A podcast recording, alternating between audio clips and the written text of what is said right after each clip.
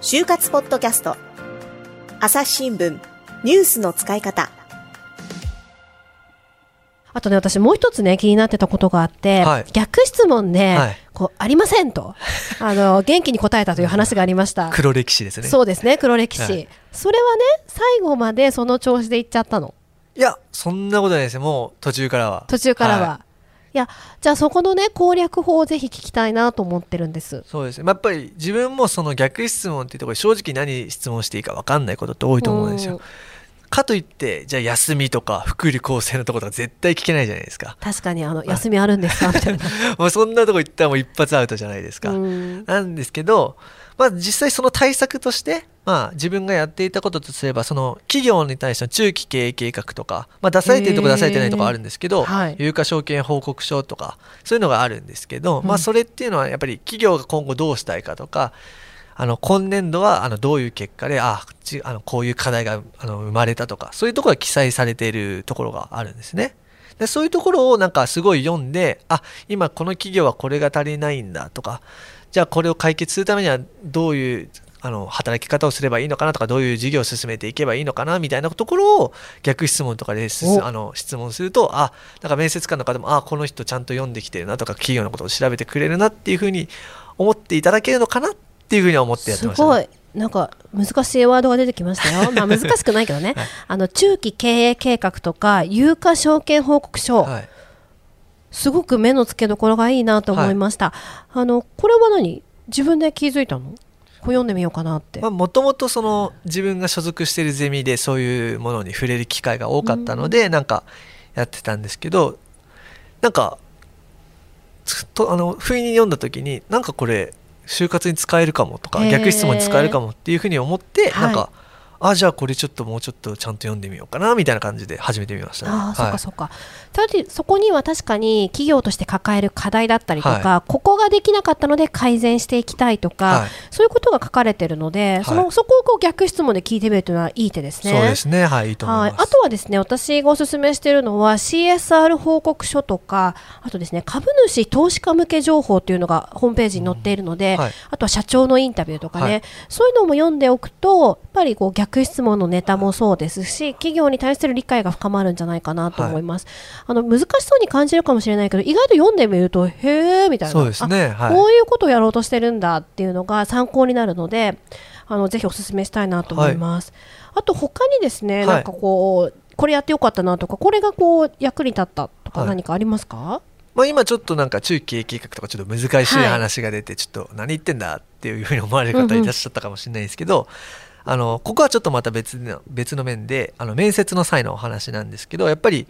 どうしてもその志望動機とか学知化とかやっぱ覚えなきゃいけないみたいな感じで特に今オンライン面接がちょっと、まあ、コロナの影響とかもそういうのもあって増えているのであのパソコンにカンペを貼ってみたいな。あありましたね。はい。そういうことをやってる方もいると思うんですけど、うんうん。自分は本当に全くしなかったですね。おーそうなんだ、はい。はい。え話すことは決めてなかったの？いやまあ志望のあの志望動機とか学知化あのある程度頭には入れているんですけど、それをなんていうんですかあのセリフのように一語一句たがわず言ってやろうみたいなことは全くしなかったですね。いやすごい大事だと思います、はい。あの全部覚えて丸暗記して話すと、結局なんかこうロボットが喋ってるようにじゃないけど、はい。ねなんかこう一方通行になっちゃうよね。そうですね、まあ、やっぱりやっぱり素を一番大事にしようっていうふうにまあ、うん。この時期ぐらいから思っていたので例えばまあいつも面接の振り返りとかもたまにするんですけどあの素でやりすぎて面接の質問された内容とか全く覚えてないですよね。なんか何質問されたっけ？とかでな何質問されたけど俺何言ったっけ？みたいな。な本当にそういうことがあってあー。逆にでもまあ悪いところかもしれないですけど逆にそれがなんかなんていうんですか硬くなりすぎないというか、そういう柔らかい雰囲気作りに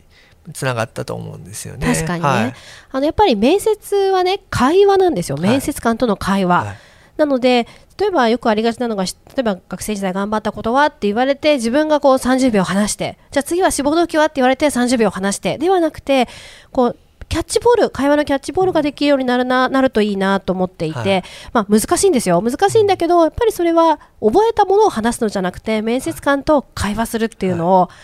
心がけてほしいしでも私も偉そうに言ってますけど実はすごい苦手で、はい就活ノートの表紙を開いた左側表紙の裏側に面接は会話だっていつも書いてたんですよ。はい。なのでぜひ皆さんもあの、ちょっとね面接は会話だって覚えててもらいたいなと思います。すねはいはい。いやでも神田さん結構会話にするのって難しくないですか？会多分神田さんなんかお話しするの得意だと思うんですけど、まあでもこれもそのなんていうんですか、はい。面接する側の立場として面接官の側でと、えー思うのは、はい。やっぱりそのね特にこう面接がこうだんだん上がってくるに従って、はい。皆さんやっぱりそれぞれ優秀な方ばっかりになってあくるし特にこう最終面接とかに近づいてくると、ねだからこちらもそのだからこう難しい中でこの人を採用するっていうまあ理由が欲しいみたいなところがあるわけですよ。確かに。で今もうずっと福山さんのお話を聞いててね、はい僕思うんですけどええ福山さんは会社に入ったらすごい活躍する人だと思うんですお。よ。これはねすごい。やった。なんでかっていうとやっぱ人柄がすごいいいんですよ。そう。あのねそうなのとか言って私が言うことじゃないか。多分人の懐に入り込むとかめちゃくちゃうまいと思う。でこういう才能っていうのは営業をするにしろ何にするにしろ絶対必要な才能でこれがあるかどうかっていうのはもう天性なんですよ。でこれはまああのご自身のもうこう努力もあるだろうし、ご家族の DNA もあると思う。家族の環境とかもあると思う。すごい。多分家族で愛されてるからそういうことが自然にできるんですよ。あっていうのはでもしかしね、はい。台本読んでたら絶対伝わらないんですよ。本当そうですこれってね普通に今平場の会話っていうかまあ篠原さんとはもうね知った中っていうことではい。自然に話せているから、そのね福山さん持ち前の茶目っ気みたいなのが出てるんえだけど、えええ。紙読んでたら出ないですからねあー。そう。そういうね自分を出すっていうところでも自分の言葉を使うってのはすごい大事ってことでしょうね、うん。いやもうどうしようこんなに褒められて。雪でも降るんですかね。いや今日来るかもよ寒いから。あのいやでもこれきっとねあの、ポッドキャスト聞いてくれるだろうお母さんもお姉ちゃんも、はい。あのオリンピックに例えていたお父さんも、あはい。きっと喜んでくれると思いますよ。今の神田さんのコメントは。喜んでる反面、マジかってなってたと思う。いやいやいやでも本当このね雰囲気作りみたいなのってはい。自然にこう福山君やってると思うんですけど、はい。なかなかこうできることじゃないしそれはこう、ご家族に感謝ですね。今までの環境も含めて、ね。はい、もうすごい、まあ本当になんか、こういうふうな、なんていうんですか、あの感じになったのも、はいやっぱりいいとこも悪いとこもあると思うんですけど、うんやっぱりこういう就職活動っていう面に関してはすごいいい方に働いたので、すごい本当に良かったなというふうああいいでに思います。すね。じゃあもうもしかしてこの今はね就活生としてポッドキャストに出てもらってますけど、はい何年か後にはその活躍する社会人の若手社員みたいな感じで、ぜひ出てもらいたいなとああ今もう出れる思いました。ように本当に努力して頑張りたいと思います。じゃあもうねそろそろいい時間になってきましたので、はい最後にメッセージをお願いします。はい。えっと、まあ、自分がその就職活動を始めた際っていうのは、本当に、まあ、皆さんも中にはいるかもしれないですけど、軸っていうのが本当になかったんですよ。なかったっていうかうんもう定まってなくて、だからこそそのいろんな業界とか見てたし、そのいろんなところ ES 出して、もう寮とかをやってたんですけど、そのやっていくうちに本当に軸っていうのがだんだん出てきて例えば今回だったら金融がいいなっていうまあ本当に薄い軸かもしれないんですけどもそういうふうなとやってきてで今雰囲気がいいなとかそういうふうな軸っていうのがどんどんどんどん固まっていくっていう形になっていくと思うんですよね。で、まあ、世の中に、まあ、いろんな人がいると思うんですけどこういう軸っていうのが最初から決まっている人ってなかなかいないかなと、そのそんな完璧っていうかそういうやりたいことが一つに決まっている人ってなかなかいないと思ってみんな多分ふわふわしたまま就職活動してると思うんですけどもそういうふうなことがあのなんていうんですかやっていくうちに軸っていうのはできるから今軸を定めなきゃなんか完璧に定めなきゃって思ってる方はまあ自分みたいにこのふわふわしたまま就職活動を始めてでちょっとずつ軸が定まって今が至るんだよっている人あいいんいた？ん軸が定まってで今があるんだよっていう人がいるっていうことを知ってもらえたらなと思いますね、はい。以上です。はい、えーそれでは今日の就活ポッドキャストこれでおしまいです、ありがとうございました。ありがとうございました。ありがとうございました。